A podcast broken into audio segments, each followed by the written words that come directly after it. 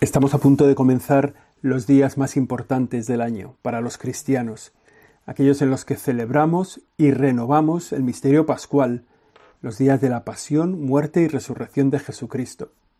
Esta Semana Santa tan especial que estamos viviendo. Por este misterio Jesucristo con su muerte destruyó nuestra muerte, destruyó el pecado, con su resurrección restauró una nuestra restauró una nueva vida. Y por eso decimos que son la culminación de todo el año cristiano. Estamos en el centro del año cristiano.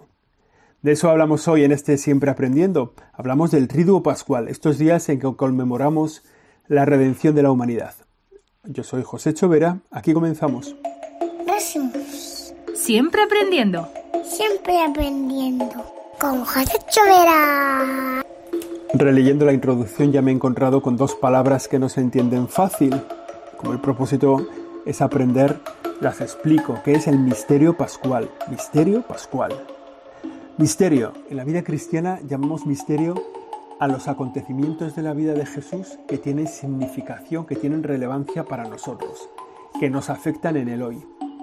Seguramente muchos de vosotros, muchos de nosotros rezamos el rosario todos los días. El rosario son los misterios de la vida del Señor. Son misterios que afectan a nuestra vida de hoy. ¿Y qué es pascual? Con esta palabra que es el misterio, el acontecimiento de la vida del Señor, el Pascual. Pascual es el paso, la Pascua, que refiere a la Pascua de los judíos, el paso de los judíos que dieron de la esclavitud a la libertad en la tierra prometida.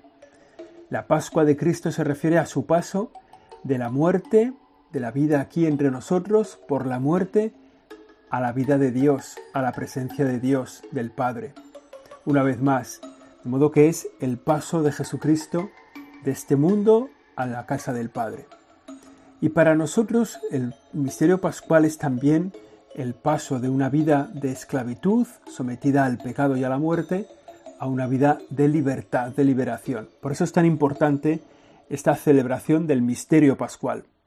Lo que celebramos en este día son los acontecimientos de la vida de Jesús que nos trajeron a nosotros la liberación del pecado y de la muerte. Son acontecimientos que se celebran en un triduo pascual, en un triduo sacro, tres días, que son el Viernes Santo, que lo comenzamos ya la tarde anterior con la celebración del Jueves Santo de la Cena del Señor, el Sábado Santo, el segundo día, y el Domingo de Resurrección, que comienza también con la vigilia pascual, el sábado por la noche. Esos son como los tres días que forman este triduo sacro, que va, como decimos, pues del jueves al domingo de resurrección. Vamos con el primer día, el jueves santo.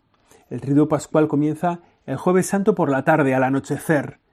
Si os acordáis, para los judíos el día comienza con el anochecer la tarde anterior.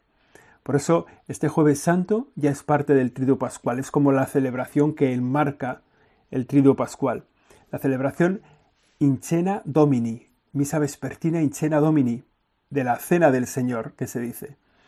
Este año tiene todas estas especiales significaciones por el coronavirus este famoso y entonces veremos cómo se celebra en cada sitio, ¿no?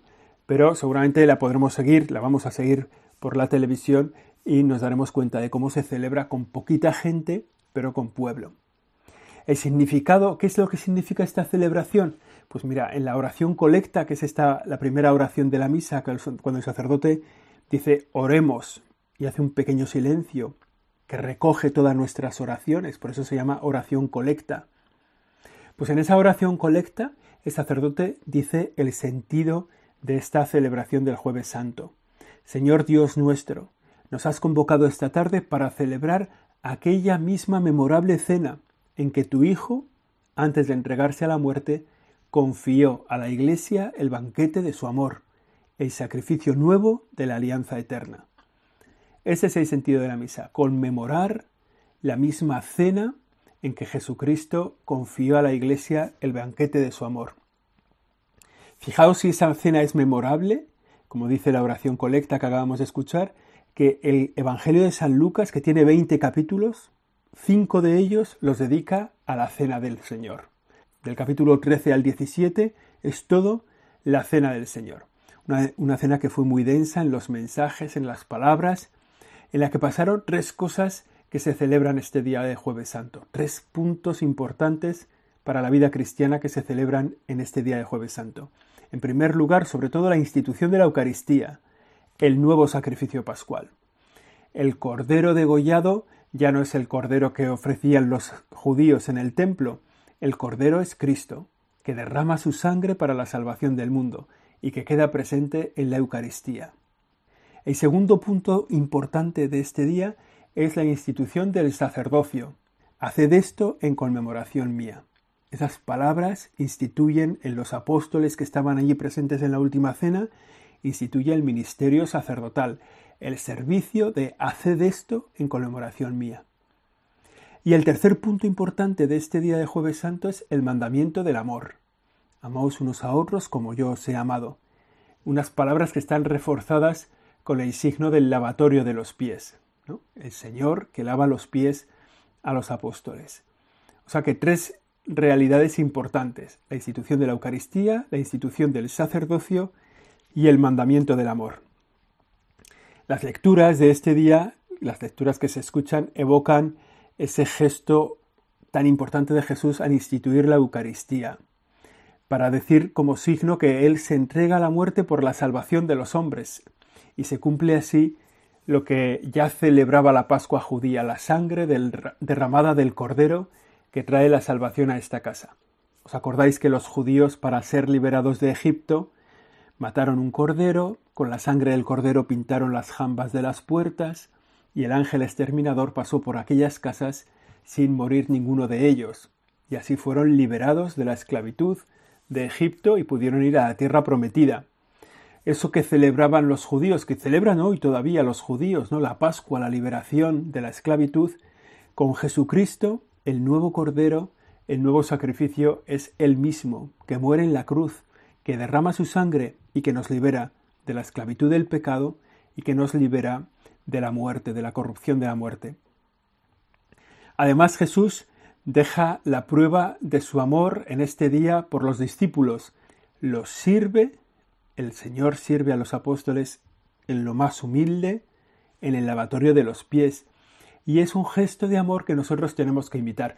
No quiere decir el Señor que nosotros vayamos por la vida lavando los pies de todo el mundo, que a lo mejor un día es necesario, pero lo que nos pide es esa actitud de servicio, una expresión de amor que se pone a servir a todos, a reconocer a todos como personas importantes.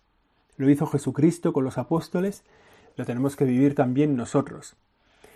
Y el tercer signo de este día es, como hemos dicho, la institución del sacerdocio, que va unida a la de la Eucaristía, ¿no? Cuando instituye la Eucaristía, el Señor añade esta expresión que dice, haced esto en conmemoración mía.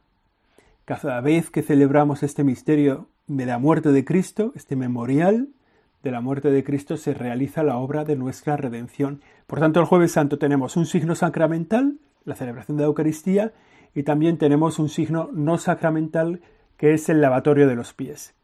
Y este jueves santo la misa concluye con el traslado solemne del Santísimo Sacramento al monumento, ¿no? Y ahí se hace un tiempo de adoración. Bueno, este año no se podrá hacer esas visitas a las iglesias, a los monumentos, pero los podemos hacer aunque sea virtualmente, ¿no? Podemos ir acompañando al Señor en tantos lugares donde va a quedar recogido ese monumento, pues ojalá que lo podamos seguir a través de los medios de comunicación.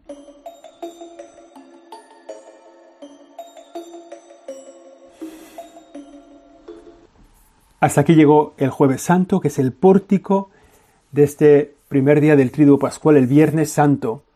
El Viernes Santo, según una tradición antiquísima desde hace muchísimos siglos, la Iglesia no celebra la Eucaristía ni en este día del Viernes Santo ni en el Sábado Santo. Y solo desde el siglo VII, para que os hagáis una idea, este día se reparte la comunión. La comunión que ha quedado en el monumento el día anterior se reparte en la celebración de Viernes Santo. Es un día sin misa, igual que el sábado. La liturgia de este día es muy austera, es muy sobria, es muy solemne, es muy, muy vistosa y muy significativa. El silencio lo domina todo. Esta celebración del primer día del triduo se centra en la muerte de Jesucristo y en la señal de esa muerte gloriosa que es la señal de la cruz. Es una amorosa contemplación de la muerte del Señor, que es nuestra salvación. La estructura en esta celebración es muy simple, es muy expresiva, Hay una liturgia de la palabra, por un lado, hay un momento de adoración de la cruz y se cierra con la comunión, se reparte la comunión que ha quedado del jueves santo.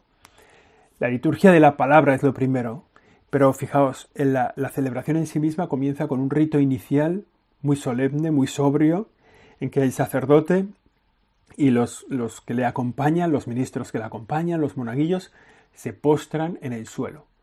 Se tumban en el suelo delante del altar, en un tiempo de silencio, que hace muy valioso, muy expresivo, muy significativo este gesto.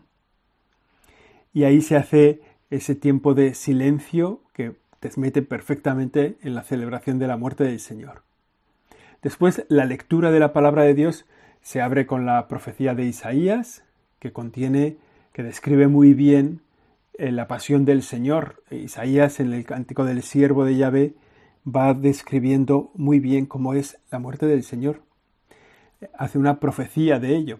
Y luego el Evangelio, que es el, se, lee la pasión según San Juan. El Viernes Santo se lee la pasión según San Juan, que tiene hay dos detalles que son bonitos y significativos en este relato de San Juan, que son solo de él.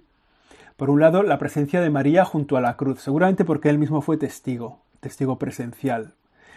La presencia de María junto a la cruz y el, el momento en que a Jesucristo le clavan una lanza que como ya está muerto sale agua, sangre y agua de su costado abierto, que tienen para la Iglesia un valor simbólico muy significativo. Por un lado, María que está presente, que queda como madre de todos nosotros, y luego los símbolos del agua y la sangre que brotan del costado abierto de Cristo como esa fuente de gracia que purifica todo. Bueno, son dos detalles que salen en este Evangelio de San Juan que escucharemos el Viernes Santo. Y luego se hace una larga oración de los fieles que data del siglo V, una larga oración muy solemne donde se va pidiendo por todo, es, como una especie de petición por los que creen, por los no creyentes, por los que están catecumenado para la formación cristiana, pues se puede para el pueblo judío, por los que, bueno, se hace una petición muy amplia de las peticiones. Este año además se ha incorporado una petición más por la pandemia, por las víctimas de la pandemia. Bueno, es una celebración especial que acoge lo que en este momento está viviendo el mundo. Después de escuchar el Evangelio y la humilía, se hace la adoración de la cruz. Se recibe a la cruz, mirad el árbol de la cruz en el que estuvo clavada la salvación del mundo, y en el centro de la iglesia el sacerdote con la cruz en la mano, todos acuden a venerarla, todos acuden a venerar, a adorar la cruz en ese momento como el lugar del que viene la salvación. Y la tercera parte es la Eucaristía, recibir la Eucaristía del día anterior, que ha sido conservada en el monumento, que ha sido reservada en el monumento y que para este momento se distribuye entre todos los fieles.